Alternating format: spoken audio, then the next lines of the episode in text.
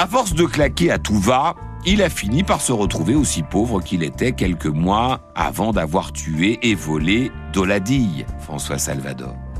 Il a même vendu son revolver, celui qu'il avait gardé de la guerre. Un bel objet qu'il a vendu à un type de la chaussée dans la Meuse, pas bien loin. Un monsieur Florent, content d'avoir ça sous l'oreiller. Il a beau faire des paris amusants et gagner un peu avec ça, il lui faudrait un nouveau pactole à François Salvador pour s'offrir de nouveau la belle vie. Il a quitté Chamblay en avril 1920 pour aller bosser un peu plus haut à Briey dans le Pays. Sa maîtresse Francine l'a suivi un moment avant que son mari ne déboule pour faire un scandale. Elle a finalement décidé de ne pas choisir entre son mari et son amant et elle est partie réfléchir au Creusot. Et Salvador, il l'aime bien, la Francine. Il aimerait bien qu'elle rapplique avec ses hanches dodues et, il lui a fait savoir avec une lettre, comme dans les livres, une lettre romantique envoyée au Creusot, avec un truc plus terre à terre quand même, hein, un joli billet de 100 francs. Alors, alors les mots ou les sous, allez savoir, toujours est-il que ça a marché puisqu'elle est revenue dans le coin pour retrouver son François, Francine. Ah, et un autre aussi. Ah, et un quatrième, c'est vrai. Bon, après tout, ça la regarde, et même s'il le sait, il s'en fiche d'ailleurs un peu, François. Il est large d'esprit. Et puis, il y a le boulot, hein. Pas toujours facile, d'autant qu'il a changé de patron et que désormais, il bosse pour monsieur Albertus, et le courant ne passe pas trop entre ces deux-là. Ça passe mieux, en revanche, avec un collègue, Jacques, Jacques Roussel, un pro de chez pro, hein, reconnu dans le monde fermé des artificiers des mineurs. Il est sympa comme garçon et les confidences vont bon train. Il faut dire que Jacques n'est pas méfiant. Et même s'il est très matu ce Salvador, il est plutôt sympathique. Hein. On parle de la guerre, on est content de s'en être sorti vivant. On parle des femmes, de ses exploits avec les femmes, hein, quitte à en inventer. On parle projet et on parle d'argent. Et de l'argent, Jacques, il en a. Il économise depuis un moment et il a plusieurs milliers de francs sur lui, dans son portefeuille. Ben oui, on ne peut pas faire confiance aux banquiers. Et justement, Salvador, de l'argent, il n'en a plus. Il a tout claqué, même le pécule de Doladille. Doladille, qui a été si facile à voler. Bon, il a fallu le tuer, c'est vrai, mais on a tant tué pendant la guerre. Et le plan était génial, hein, puisqu'il n'y a eu aucun témoin, tout juste un enquêteur, mais cette enquête n'a mené à rien. En tout cas pas à lui, et c'est bien le principal. Alors pourquoi ne pas recommencer, au fond? Alors qu'il parle de la guerre, Salvador parle du bois le prêtre, à Jacques Roussel, le bois le prêtre, ce coin de Pont-à-Mousson où ça a cogné terriblement. C'était au début de la guerre. Mille soldats tués ou blessés par mois pendant près d'un an. Ce coin, il est encore plein d'obus. Ça a tellement mitraillé. Alors après tout, pourquoi pas? Ça change de cet endroit de Briey qu'ils connaissent par cœur tous les deux. Alors Jacques Roussel décide qu'il est d'accord, après tout pourquoi pas, allons visiter le bois le prêtre. Ce sera pour demain, mais demain, ce sera son dernier jour. Nouvel endroit, mais même méthode. Pour voler un de ses collègues, François Salvador, artificier des mineurs au sortir de la Grande Guerre, a attiré un de ses collègues dans un coin bourré d'obus sous prétexte de les lui montrer. C'est sans méfiance que ce jour de janvier 1921, Jacques Roussel avance dans le bois le prêtre près de Pont-à-Mousson, le bois le prêtre encore plein des bombes de près d'un an de combat entre Français et Allemands. Au lieu dit les acacias, Roussel entre dans un abri plein d'obus anglais qui sont stockés là en attendant d'être emmenés. Et c'est toujours, sans méfiance, que Jacques Roussel se promène dans cet endroit. Il n'ira pas plus loin. Un instant plus tard, François Salvador lui tire une balle en pleine tête. Exactement comme il l'a fait six mois plus tôt en tirant une balle dans le crâne de Casimir Doladi. Et de la même manière, Salvador fait les poches de son ancien collègue, il en retire 4500 francs, toutes les économies de la victime, une belle somme à l'époque. Ensuite, pour effacer tout ça, Salvador fait exploser les lieux et il s'en va.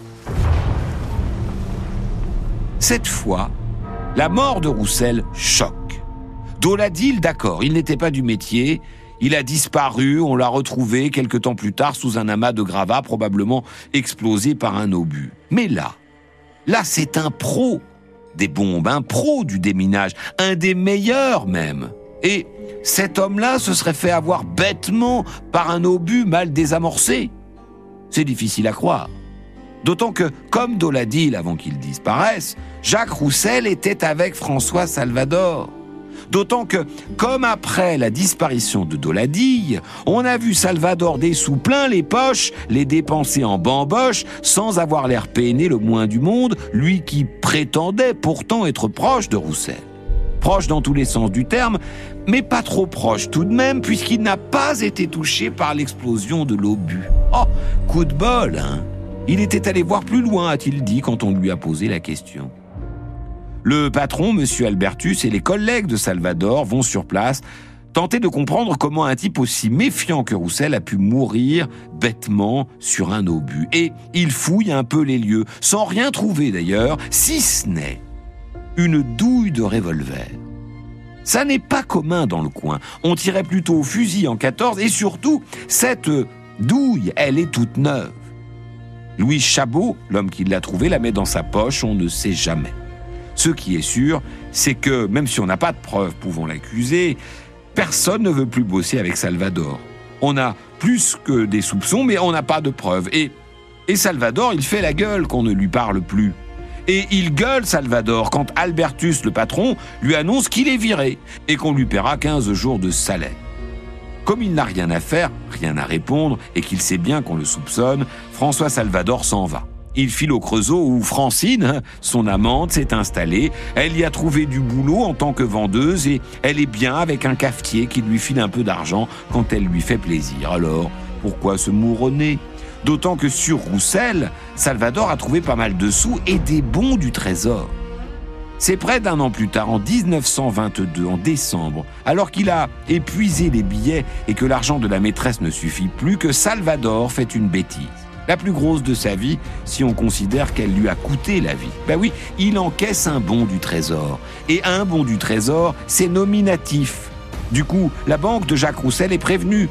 Le frère de Jacques Roussel, qui est mort, est prévenu. Et l'inspecteur Buffet de la police judiciaire est prévenu. Et c'est lui qui vient cueillir François Salvador au Creusot le 15 février 1923 au soir Derrière eux, loin dans la brume, on pourrait presque deviner les hauts bois de la guillotine.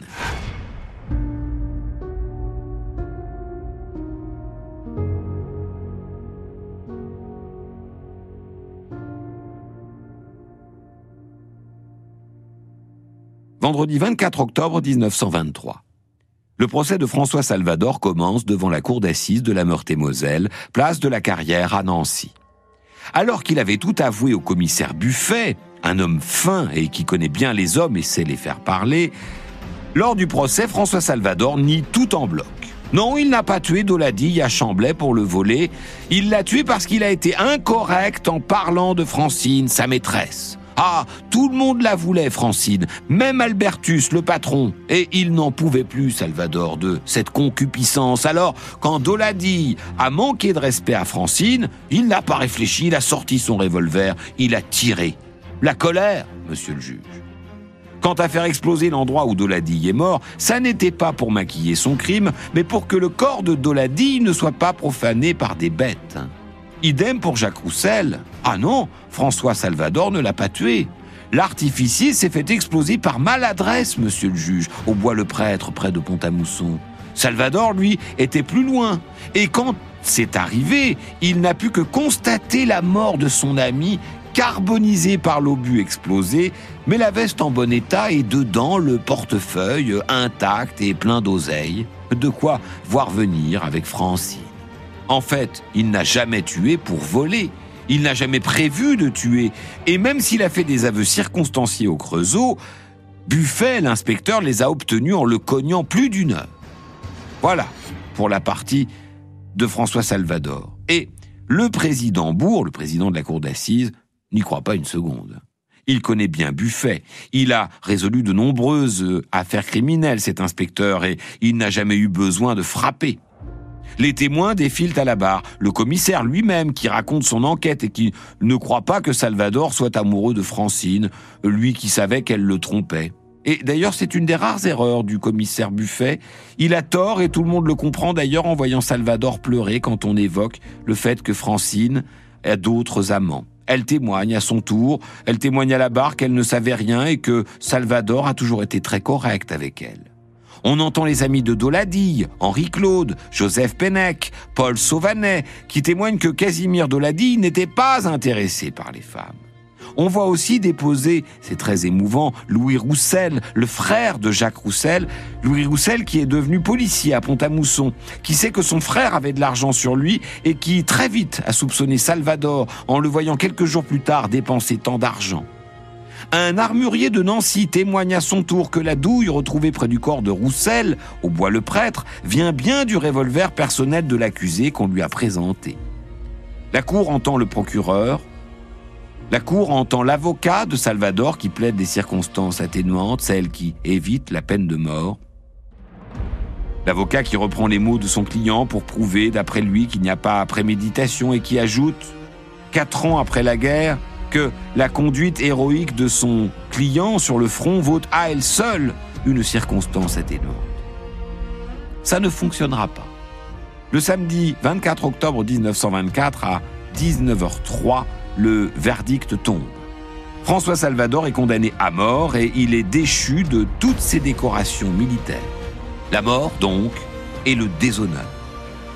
Le 21 janvier 1925, après trois mois dans le couloir de la mort, François Salvador a été réveillé à 6 heures du matin et il a été mené à la guillotine.